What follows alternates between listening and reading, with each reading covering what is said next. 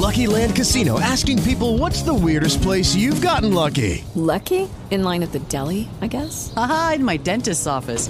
More than once, actually. Do I have to say? Yes, you do. In the car before my kids' PTA meeting. Really? Yes. Excuse me, what's the weirdest place you've gotten lucky? I never win and tell. Well, there you have it. You can get lucky anywhere playing at LuckyLandSlots.com. Play for free right now. Are you feeling lucky? No purchase necessary. Void where prohibited by law. 18 plus. Terms and conditions apply. See website for details.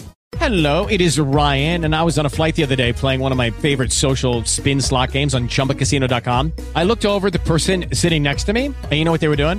They were also playing Chumba Casino. Coincidence? I think not. Everybody's loving having fun with it. Chumba Casino is home to hundreds of casino-style games that you can play for free anytime, anywhere even at 30,000 feet. So sign up now at ChumbaCasino.com to claim your free welcome bonus. That's ChumbaCasino.com and live the Chumba life. No purchase necessary. VGW. Void prohibited by law. See terms and conditions. 18 plus.